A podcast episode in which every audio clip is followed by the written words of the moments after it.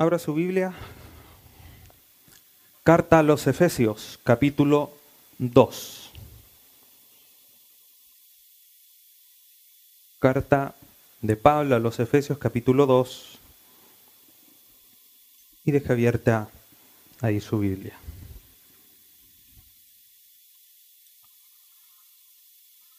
¿Usted conoce a o ha escuchado de Napoleón Bonaparte? Un personaje que, que es conocido, ¿no es cierto? Bueno, hay una anécdota en una de sus tantas guerras que él ganó. Y cuenta esta anécdota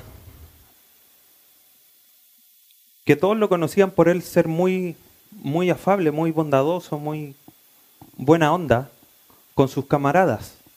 Él era bajito, entonces tenía un sobrenombre, como le decían el pequeño camarada o el pequeño comandante, algo así. Y era muy afable con, los de su ejército. Era un gran estratega, era eh, muy sabio en cuanto a cómo planificar las guerras. Pero tenía un lado B, Napoleón Bonaparte. Y es que cuando ganaban las, las guerras, o en distintas guerras, él tomaba cautivos aquellos pueblos o aquellas personas que eran contrarias a lo que él quería plantear, a los rebeldes. Y a estos rebeldes, a estos cautivos, los condenaba a muerte, a la guillotina, quizá al fusilamiento en las plazas públicas de Francia. Y en una de esas guerras, cuenta esta anécdota, que él se sorprendió porque justo iban a, a matar a un grupo de rebeldes, pero entre medio de la multitud había una anciana que lloraba amargamente. La pobre señora hizo todos los medios, logró una audiencia, logró conversar con, con Napoleón y Napoleón le dijo, ¿por qué lloras? Lo que pasa es que en medio de los rebeldes que van a ser fusilados o dado muerte, está mi hijo. Por favor, no lo mates. Te lo ruego. No lo fusiles. No le quites la vida. Y Napoleón Bonaparte, bueno, se produjo ahí una conversación y de alguna manera le dio una pequeña luz de esperanza a esta señora. Le dijo, voy a estudiar el caso. Napoleón empezó a averiguar con los conocidos de este muchacho, quienes le rodeaban, con sus generales, qué es lo que había pasado, cuál era la historia que había detrás de aquel joven. Después de haber averiguado y haber obtenido más información, llegó nuevamente donde la señora quizás con la esperanza que le dijera lo vamos a soltar.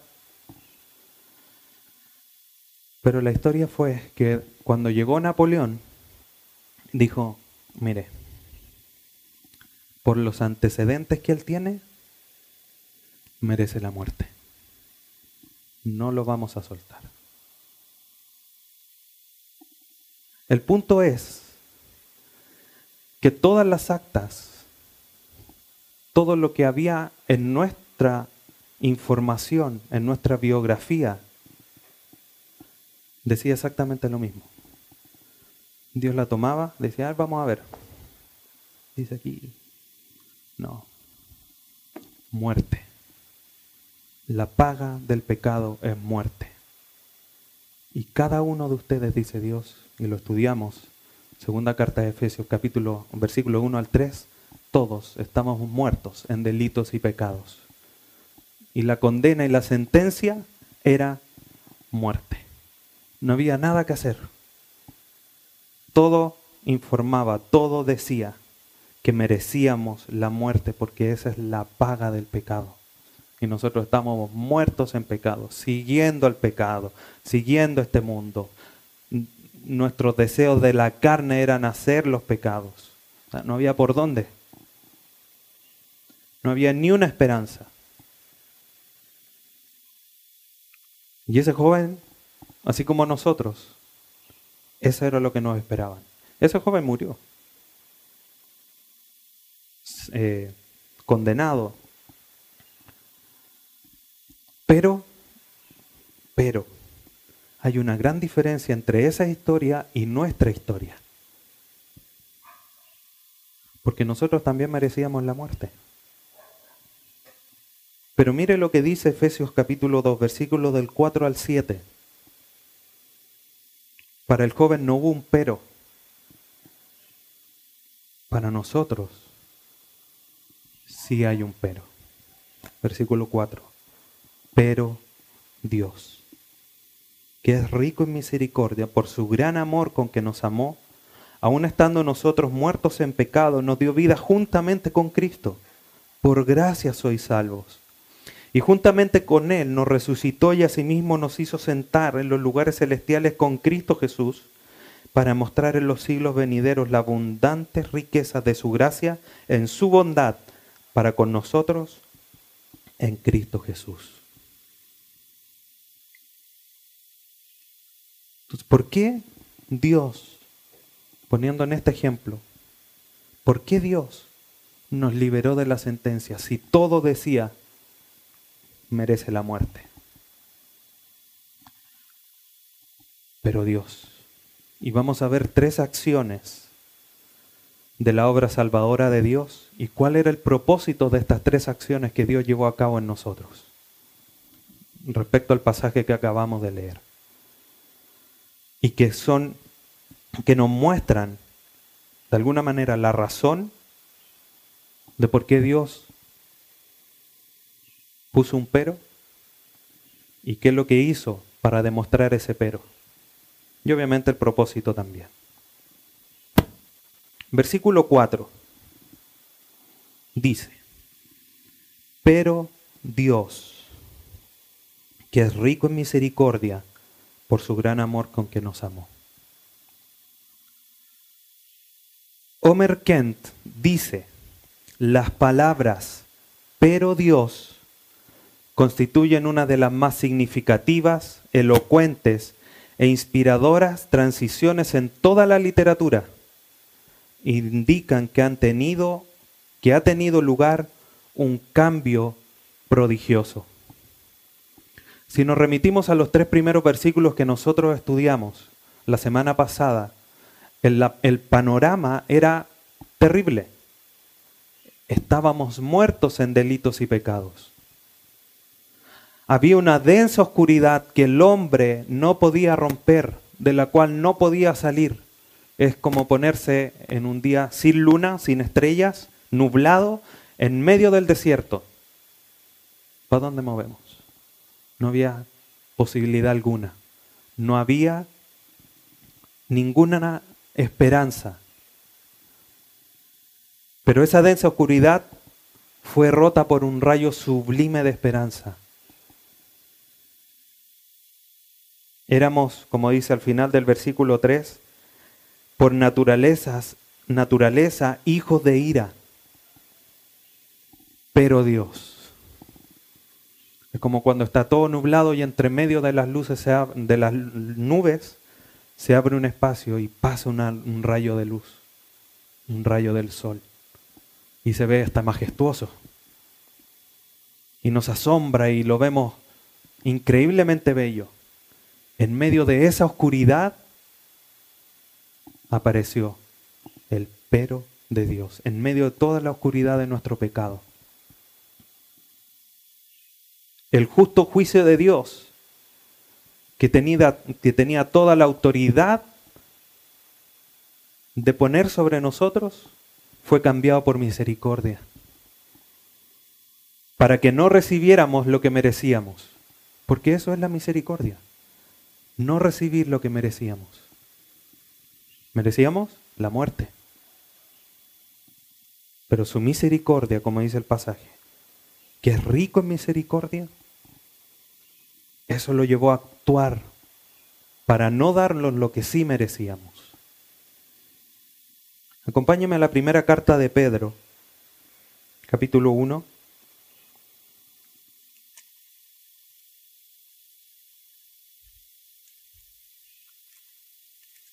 Versículo 3. Primera carta de Pedro, capítulo 1, versículo 3. Bendito el Dios y Padre de nuestro Señor Jesucristo, que según su grande misericordia nos hizo renacer para una esperanza viva por la resurrección de Jesucristo de los muertos. Por su grande misericordia nos hizo renacer, porque estábamos muertos.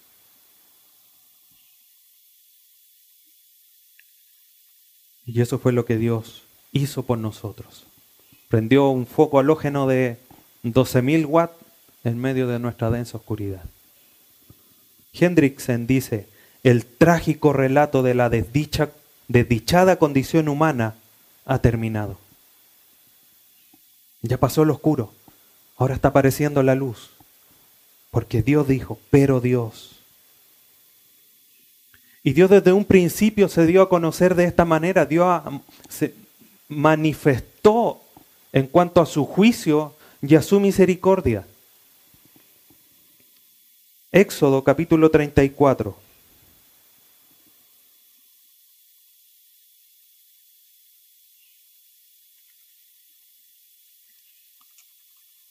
Éxodo 34, 6 y 7 dice, y pasando Jehová por delante de él proclamó, Jehová, Jehová, fuerte, misericordioso y piadoso, tardo la ira y grande misericordia y verdad que guarda misericordia a millares, que perdone la iniquidad, la rebelión y el pecado, y que de ningún modo tendrá por inocente al malvado, que visite la iniquidad de los padres sobre los hijos y sobre los hijos de los hijos hasta la tercera y cuarta generación.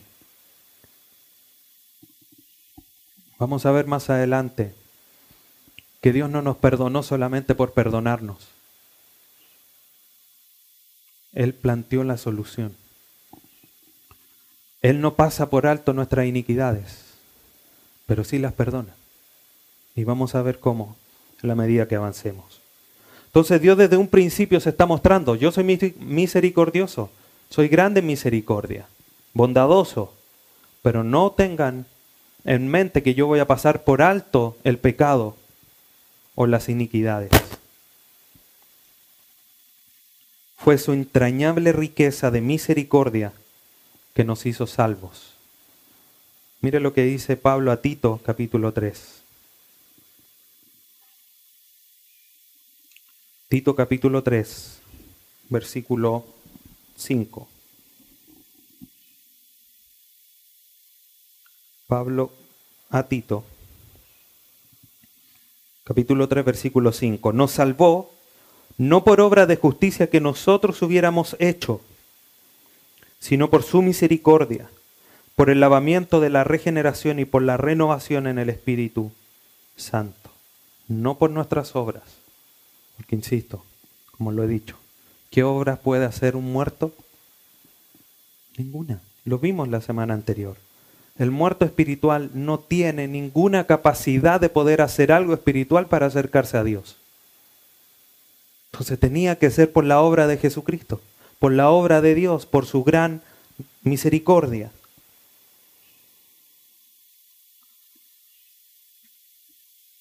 Volviendo a Efesios, versículo 4, pero Dios que es rico en misericordia, por su gran amor con que nos amó. Detrás de la misericordia de Dios está el amor de Dios. Está el incomprensible amor de Dios. Pablo lo describe como el gran amor y con ese gran amor nos salvó.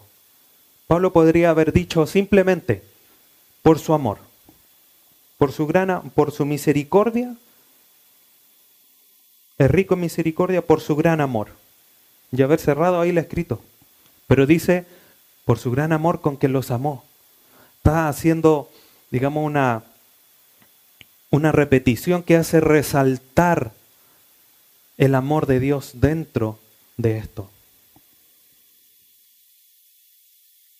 Dios siempre ha mostrado su amor. Siempre. Dios es tres veces santo, así lo declara la Escritura, así lo, lo alaban y lo adoran los seres celestiales. Santo, santo, santo. Aquel santo, santo, santo que es separado, que es no hay pecado delante de él. Ese santo, santo, santo se acercó a nosotros, podridos, muertos, y nos abrazó por su gran amor. Entonces, lo que Pablo hace aquí de resaltar el amor es digno de, ser considerado y digno de ser entendido. ¿Por qué lo resalta? Porque es el amor de Dios el que nos hace vivir, como lo dice más adelante. Y desde el Antiguo Testamento, Deuteronomio 7, Dios viene mostrando su amor. Deuteronomio 7, versículos 7 y 8.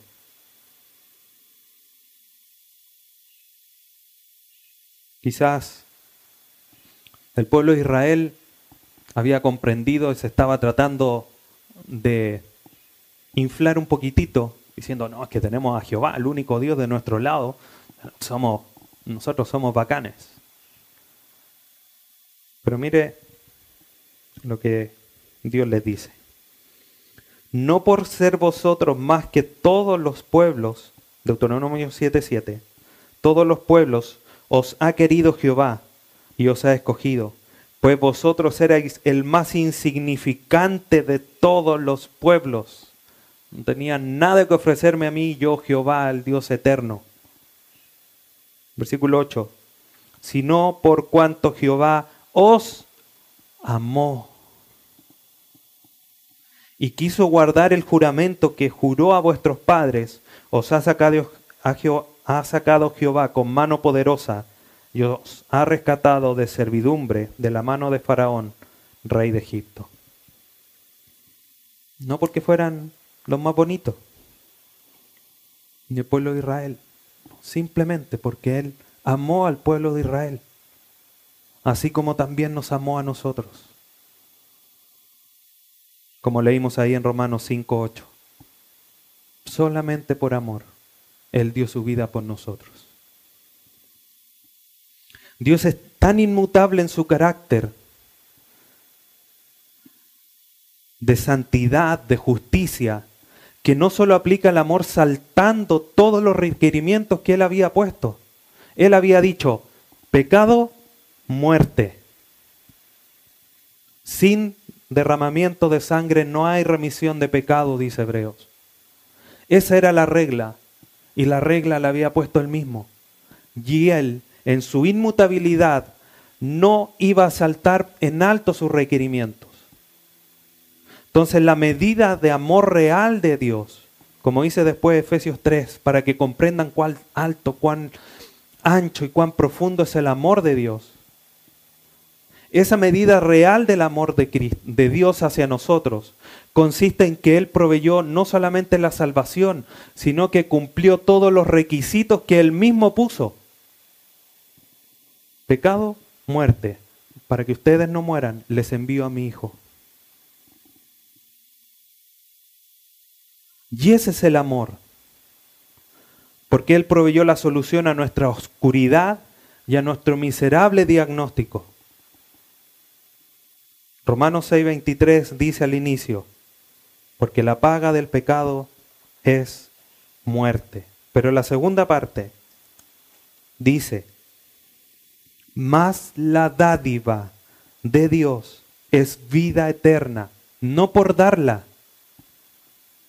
sino en Cristo Jesús, Señor nuestro. Cristo Jesús, Señor nuestro, es el medio, porque es la solución que Dios estableció para proveer todo lo necesario, para cumplir todos los requisitos que Él había establecido en la ley, de que nosotros debíamos morir. Pero Él, inmutable en su carácter, lo dio todo y nos amó.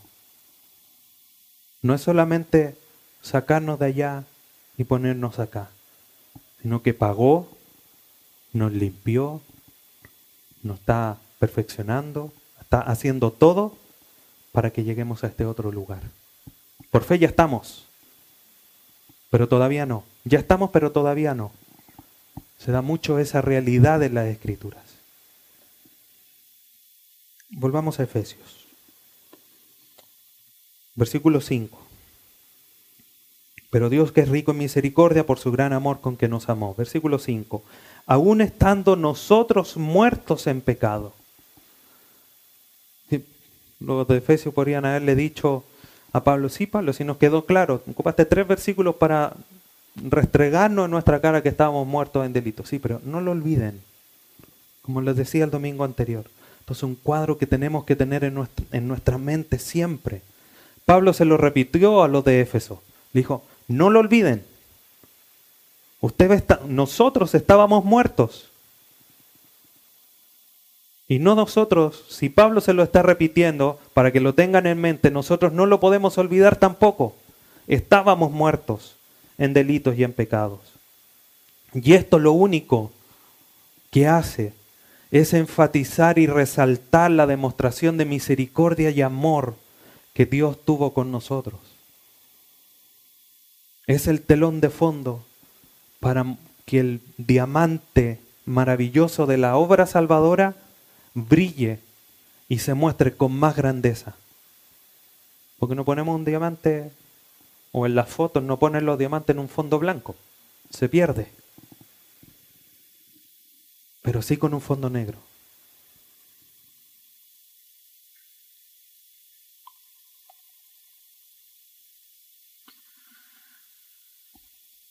Cuando nosotros ofendemos a alguien, no hay nada que nosotros podamos hacer para forzarlo a que esa persona o obligar a esa persona que nos perdone. Nos podemos arrastrar, nos podemos tirar al suelo, besarle los zapatos, lustrárselos con el, con el pelo, no sé, cuánta cosa. Pero no hay nada de eso que lo obligue a perdonarnos. El perdón viene de una manera espontánea. John MacArthur dice, el perdón tiene que ser ofrecido voluntariamente por parte de la persona ofendida. Nuestros delitos y pecados habían ofendido a Dios. Y nosotros que estábamos muertos en delitos y pecados, que no teníamos la capacidad de hacer algo, y aunque hubiésemos tenido la capacidad de hacer algo, no podíamos forzar a Dios para que nos perdonara. Él voluntariamente dijo, los voy a perdonar, los voy a amar. A pesar de que la carga de pecado que teníamos era gigante, y él podría haber dicho, no los perdono. ¿Y qué hubiéramos dicho nosotros? Sí, la verdad, lo entiendo. Pero él decidió perdonarnos y él mismo acercarse a buscarnos y decirnos este perdón. Porque nosotros no nos acercábamos a Él.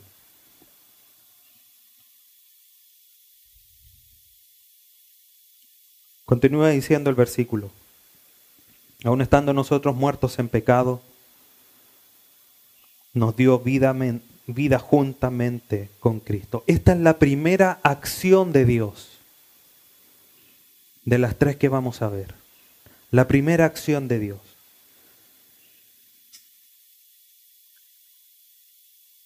nos dio vida juntamente con Cristo. Habíamos ya estudiado, Pablo ya lo había dicho, el poder de Dios, el supereminente poder de Dios, había resucitado a Cristo de los muertos.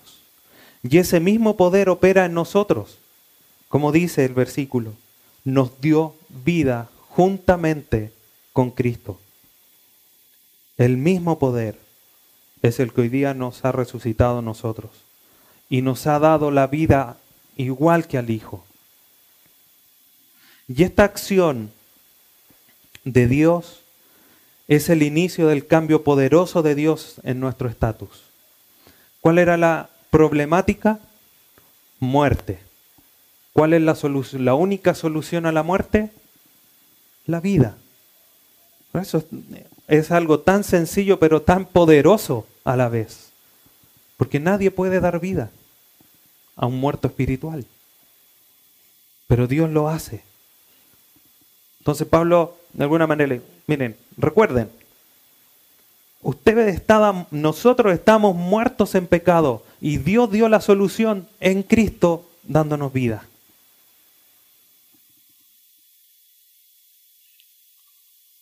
Es como ir al médico y el médico dice, mira, usted tiene un, un, problema en su mano, así que le vamos a cortar el pie.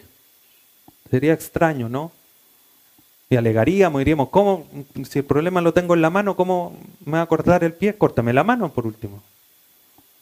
Bueno, la solución precisa de Dios es muerte, les doy vida. Una acción concreta.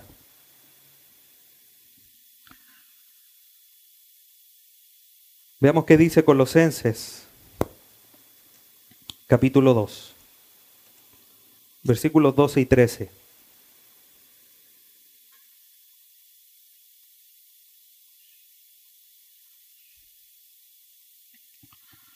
Colosenses 2, 12 y 13.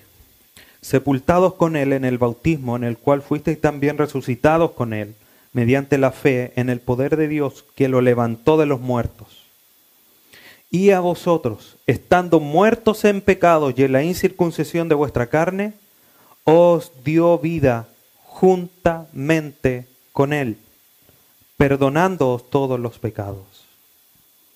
Cambia nuestro estatus. Como, este era su diagnóstico, ahora ya no existe. Ha sido disuelto, ha sido solucionado.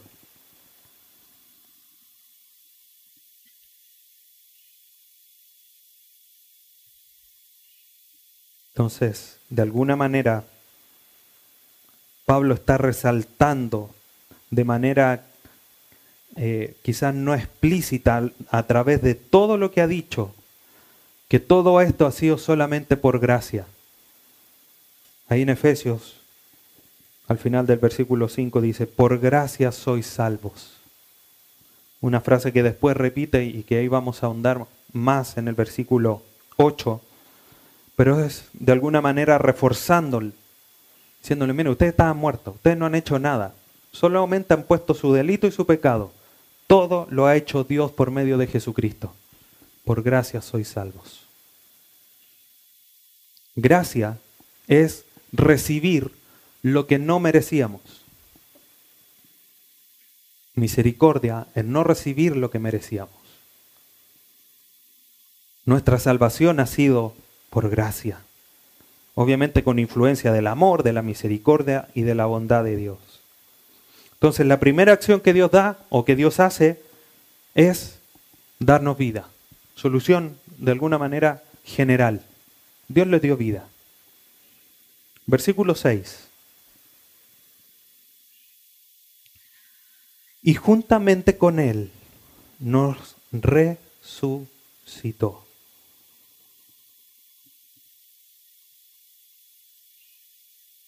El poder de Dios no solamente nos da vida. Como usted, ah, está muerto, ya vivan. Esto es como decirle, como dice otra parte de la escritura, es como decirle a alguien que tiene frío, anda a abrigarte. Oh, verdad.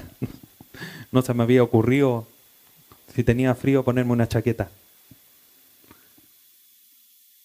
Es como que Dios no hubiera dicho, ah, ustedes están muertos, bueno, ahora no están muertos, ahora tienen vida y nos dejan la misma condición. Dios en su amor y misericordia nos da vida por medio de Cristo, sino que además nos da una vida distinta. Primera de Pedro 1.3 dice que nos ha resucitado a una esperanza viva. Cuando estábamos muertos, nuestra esperanza era igual que nosotros. Estaba muerta, porque no teníamos esperanza. Pero en Cristo Jesús ahora tenemos una esperanza nueva de llegar a la eternidad. Segunda carta a los Corintios 5, 17 dice, pues quien está en Cristo, nueva criatura es. Las cosas viejas pasaron, he aquí son todas hechas nuevas. La vida que Dios nos ha dado, la resurrección que Dios nos ha dado por medio de Jesucristo, es a una vida nueva. No es una vida igual.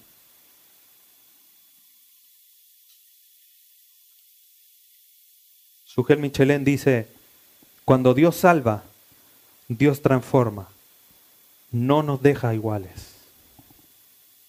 Eso sería crueldad. Porque el dejarnos iguales sería el mismo destino. Sería como mirar hacia afuera, la condición de todos aquellos que no conocen a Cristo. Entonces Dios nos dio vida, pero además una vida que nos hace nacer de nuevo, con una nueva esperanza, con nuevas intenciones, con nuevos deseos.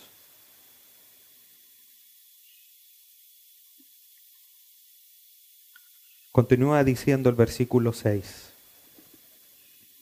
Y juntamente con Él nos resucitó y asimismo nos hizo sentar en los lugares celestiales con Cristo Jesús. Hermano, yo cuando ya estudiando esto, primero, no sé si usted se ha dado cuenta en la medida que hemos ido avanzando, juntamente con Cristo, con Cristo, en Él, todo el rato. Todas nuestras bendiciones espirituales, como estudiamos en el capítulo 1, son por medio de Cristo.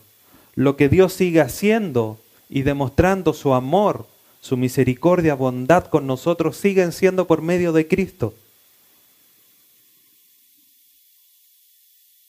Y en este amor tan grande, tan poderoso que Dios nos ha demostrado, dice que nos hizo sentar en los lugares celestiales. miremos una escena similar. Alguien en situación de calle, andrajoso, sucio. hágase usted la, la peor escena con respecto a una persona en esas características. Llega alguien, ve a esa persona, no solamente le dice, oye, tú no tienes casa, cómprate una casa. Sería cruel, ¿no es cierto? Pero esa era nuestra condición. No teníamos esperanza de tener ni siquiera una media agua donde dormir ni alimento donde, que, que, nos diese el cuerpo. No teníamos nada, ni una posibilidad. Pero en esa situación andrajosa aparece Dios.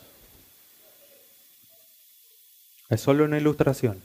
Llega una limusina, se baja alguien de punta en blanco, se acerca a la persona, y le dice, mira, tú no tienes dónde quedarte. Estás sucio, tienes hambre, no has dormido. Ven, yo te abrazo. Súbete a mi auto.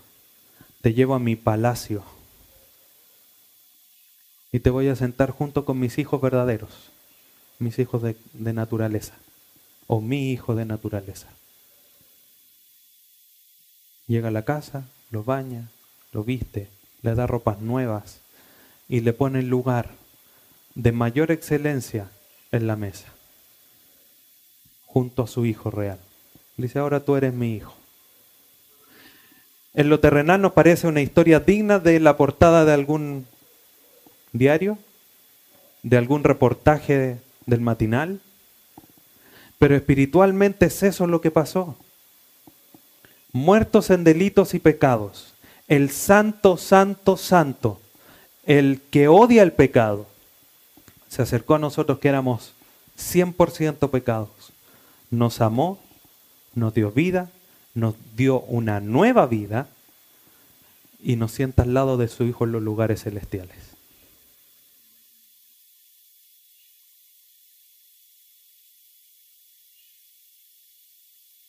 El mismo lugar que Dios le dio con su poder para ponerlo sobre todo potestad, para ponerlo sobre todo dominio, para ponerlo sobre toda la creación. Ahí vamos a estar sentados. Ahí estamos sentados nosotros.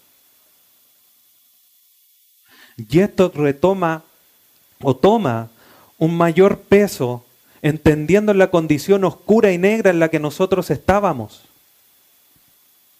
Ahora estamos allá, como estudiamos el, domingo pasado, mucho más alto, por encima, no un poquitito, muy por encima. Allá estamos sentados. Y asimismo nos hizo sentar en los lugares celestiales. ¿A quién, ¿A quién le gustan los arcoíris? A todos nos gustan los arcoíris, ¿no es cierto? Todos encontramos lindos los arcoíris. Nos gustaría llegar ahí donde empieza el arcoíris, a la fuente, ¿no es cierto? Ahí a la base como para poder agarrarlo. Nosotros vamos a ser llevados, porque estamos sentados, pero todavía no. Pero vamos a estar en la fuente de todas nuestras bendiciones. Digo, Señor, Bendito sea el Dios y Padre nuestro Señor Jesucristo que nos bendijo con toda bendición, nos bendijo con toda bendición espiritual en los lugares celestiales. Allá vamos a ir a conocer la fuente de todas nuestras bendiciones espirituales. Ahí vamos a estar sentados.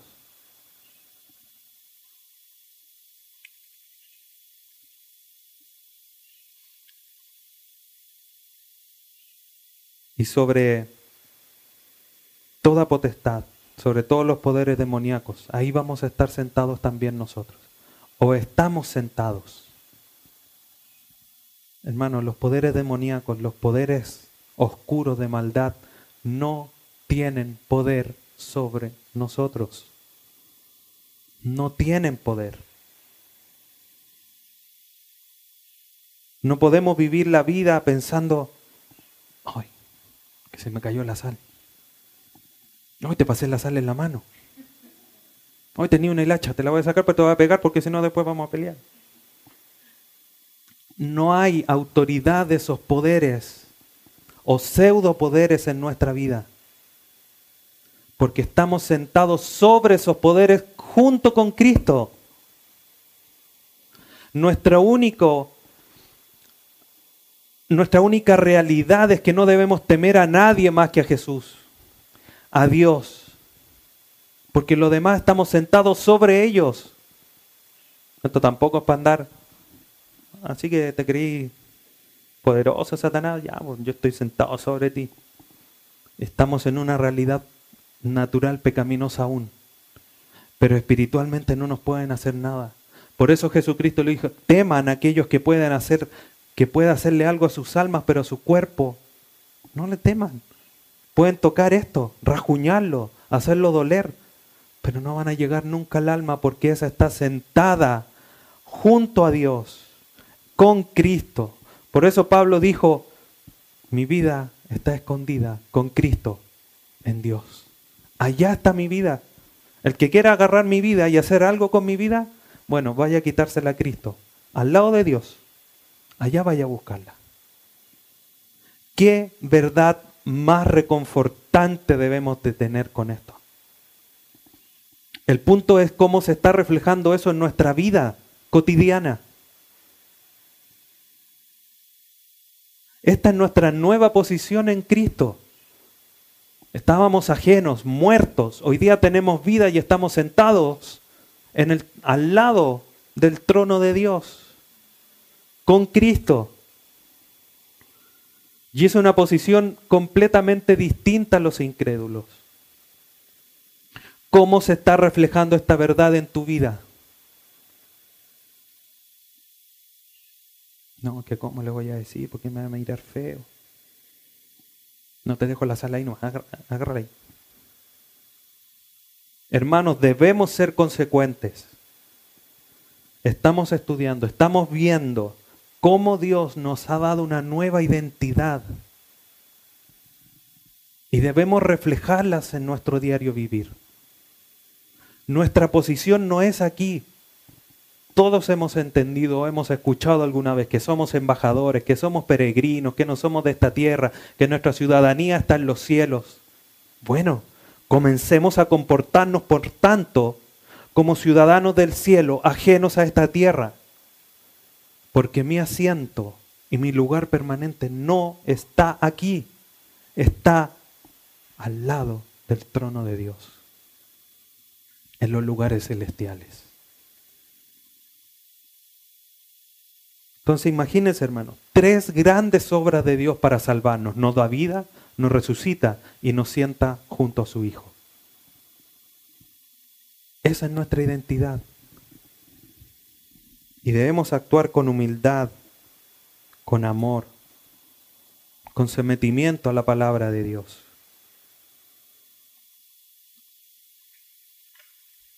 Versículo 7 que nos muestra el propósito de estas tres acciones. Para. Ahí está el propósito, está el objetivo.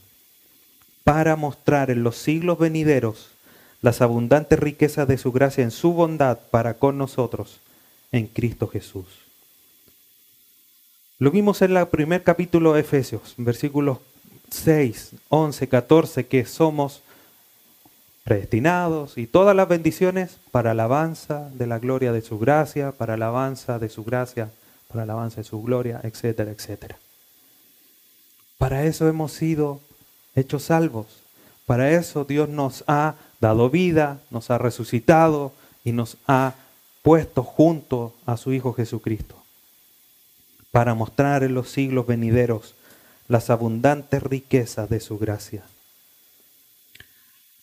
La nueva traducción viviente traduce este pasaje de la siguiente manera.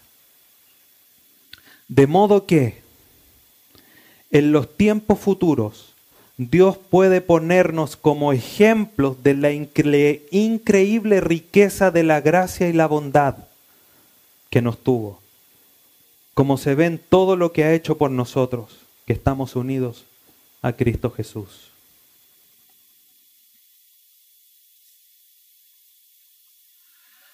Tenemos a los atletas. Los atletas van a, la, a la gran concurrencia o a la actividad más importante en su ámbito en las Olimpiadas, cada cuatro años. Y los grandes exponentes entrenan cada todo ese tiempo, cuatro años, competiciones menores, ejercitándose horas diarias, para cuando llegue ese gran día, cuatro años más, poder correr la serie de carreras que tienen y poder llegar al final. ¿Para qué? Para recibir una medalla de oro, reluciente, impecable y que sea colgada a su cuello. Imagínense este escenario. Siglos venideros. Y en Dios, reconociéndole su obra salvadora, le ponen una medalla reluciente, pura, para que sea manifestada, como dice el versículo, las abundantes riquezas de su gracia en su bondad. Esa medalla en esta ilustración que se le pone a Dios para que sea manifestada su bondad, somos nosotros. Porque nosotros somos la muestra fehaciente la muestra real y profunda de las abundantes riquezas de la gracia en su bondad. Somos la demostración de eso. Los ángeles no lo pueden comprender. Los ángeles no, no, entienden cuál es la gracia de Dios, cómo es su misericordia, porque nunca han vivido o se le ha demostrado su gracia. Pero para demostrar su gracia, su misericordia y bondad vamos a estar nosotros. David Burt dice, nuestras vidas transformadas son la demostración fehaciente de la bondad de Dios y de su poder salvador. Hermanos, como tú te conduces en tu vida diaria, está demostrando la bondad de Dios y su poder salvador. Si tú continúas con tu vida antigua, podrida, en delitos y pecados, no estás demostrando la el fehaciente poder de Dios en tu vida. Es como ponerle una medalla de lata aquel que se prepara. Dice, mira, me gané una medalla. Oye, pero es de lata. Eh, no tendría, como decimos, ni un brillo. Tenemos que demostrar con nuestra vida esa vida transformada para glorificar a Dios, para mostrar no solamente en los siglos venideros, sino que en este siglo también a los que nos rodean la bondad de Dios y el poder de salvación. Porque si no nos van a mirar y decir, oh, para eso mejor me quedo como estoy. Y lo dicen de mucho por los ejemplos de los falsos maestros. En nosotros no puede ser igual. Tenemos que dejar que Dios transforme nuestra vida. Nosotros debemos esforzarnos a transformar nuestra vida para mostrar las abundantes riquezas de su gracia en su gloria. Esta frase Pablo la utiliza demostrando de alguna manera lo asombrado que está por la salvación de Dios.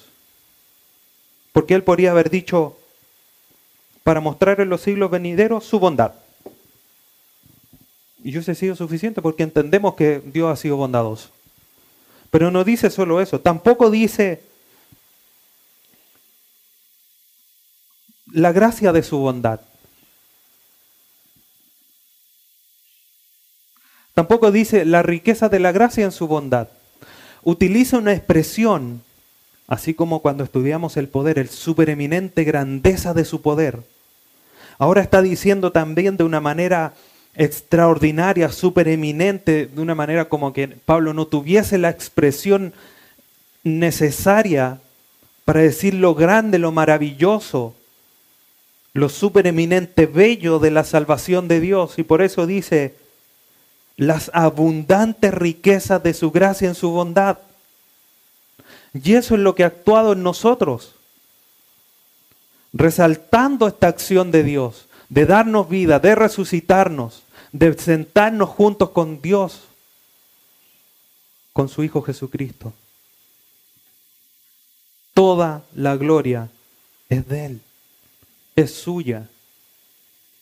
Lo único que nosotros hemos, lo único que hemos aportado es el fondo oscuro y el más oscuro de todos los oscuros.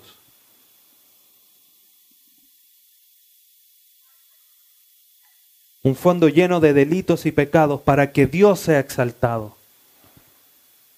Para cuando nos miren digan, oye, pero mira, este era, era el peor de todo y mira, ahora lleva una vida. Sí, lo que pasa es que ahora Él sigue a Dios y el nombre de Dios es exaltado.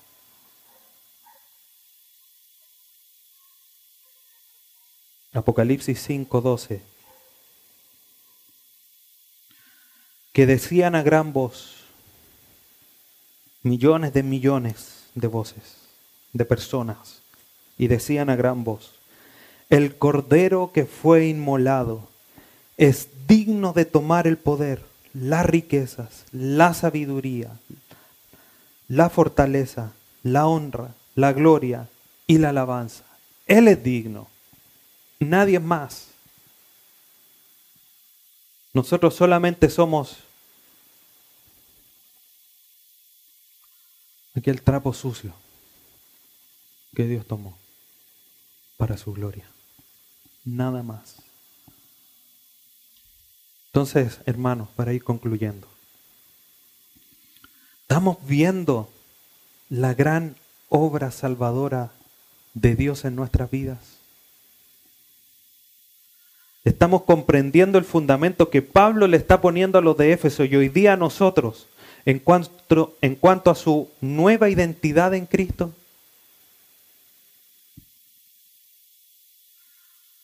Dios nos ha dado vida, nos ha resucitado, nos ha llevado a los lugares desde donde provienen todas nuestras bendiciones espirituales. Y eso ya no nos, nos tiene que llevar a meditar que tenemos una dicha y una honra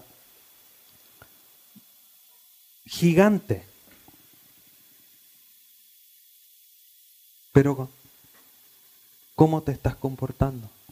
¿Cómo nos estamos comportando? ¿Estamos siendo ejemplo de la riqueza de Dios a los que nos rodean?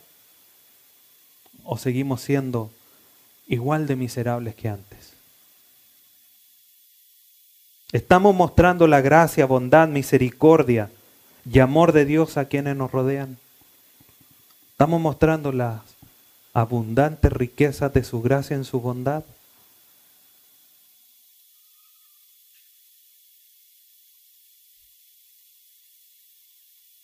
Y ese debe ser nuestra razón, eso debe ser el motivo. Pablo lo ha establecido claramente y lo seguirá estableciendo. Para tenerlo claro, estábamos muertos, pero Él nos dio vida. De nuestra muerte.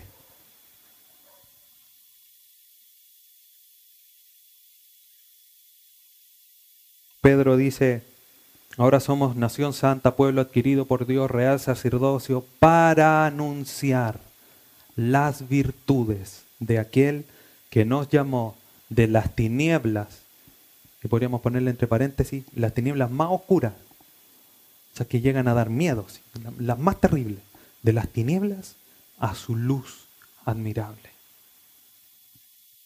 Y eso con nuestro comportamiento, no solamente de palabras. Y en eso debemos meditar. Debemos siempre tener en cuenta esa realidad de pecado, pero también la realidad de que Dios es lleno de amor, bondad y misericordia para salvarnos y hoy día ser nuevas criaturas. Que Dios nos ayude y podamos poner en práctica cada día más y más perfectamente la realidad de su palabra para glorificar cada vez más también su nombre. Inclinemos nuestro rostro allí, oremos a nuestro Dios. Padre eterno, te agradecemos, Dios amado, en esta hora por, por este tiempo que nos has concedido de poder escuchar tu palabra. Dándote gracias, Padre Santo, porque estábamos, Señor, ahí en el abismo más hondo, más oscuro pero de ahí, como dice el salmista, tú sacaste del hoyo nuestra vida y nos pusiste en alto. Señor, ¿qué merecíamos nosotros además de la muerte? Ha sido solamente tu amor, tu misericordia y tu bondad, tu gracia, bendita gracia que nos ha rescatado y nos dio vida, nos ha resucitado Señor, y increíblemente nos ha llevado a sentarnos a la diestra de Dios. En una posición que, que ya si solamente no teníamos esperanza de vivir, ahora vivir en esta condición, Señor, quiebra todos nuestros esquemas, todos nuestros pensamientos. Pero tu amor es tan grande, tan ancho, tan profundo, tan real. Tu gracia, Señor, es tan magnífica. Te damos gracias, Dios amado, por, por tu gran accionar hacia nosotros, en favor de nosotros. Dándote gracias por tu Hijo Jesucristo, el canal, la vía, el camino, el medio por lo que nosotros somos salvos. No hay nadie que haya podido hacer todas estas cosas, ninguno, para que nosotros pudiésemos ser salvos solamente nuestro Salvador Jesucristo. A Él toda la honra, gloria, potestad, reino, honra, gloria y alabanza por los siglos de los siglos, porque solamente Él se lo merece. Y tú por enviarnos y darnos a tu Hijo.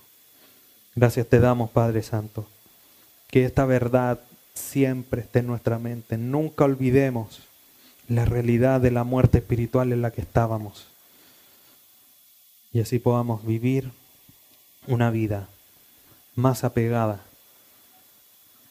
a lo que tu palabra dice para honrar y bendecir tu nombre. Te damos gracias, Padre bendito, en esta mañana, en el glorioso nombre de tu Hijo Jesús. Amén.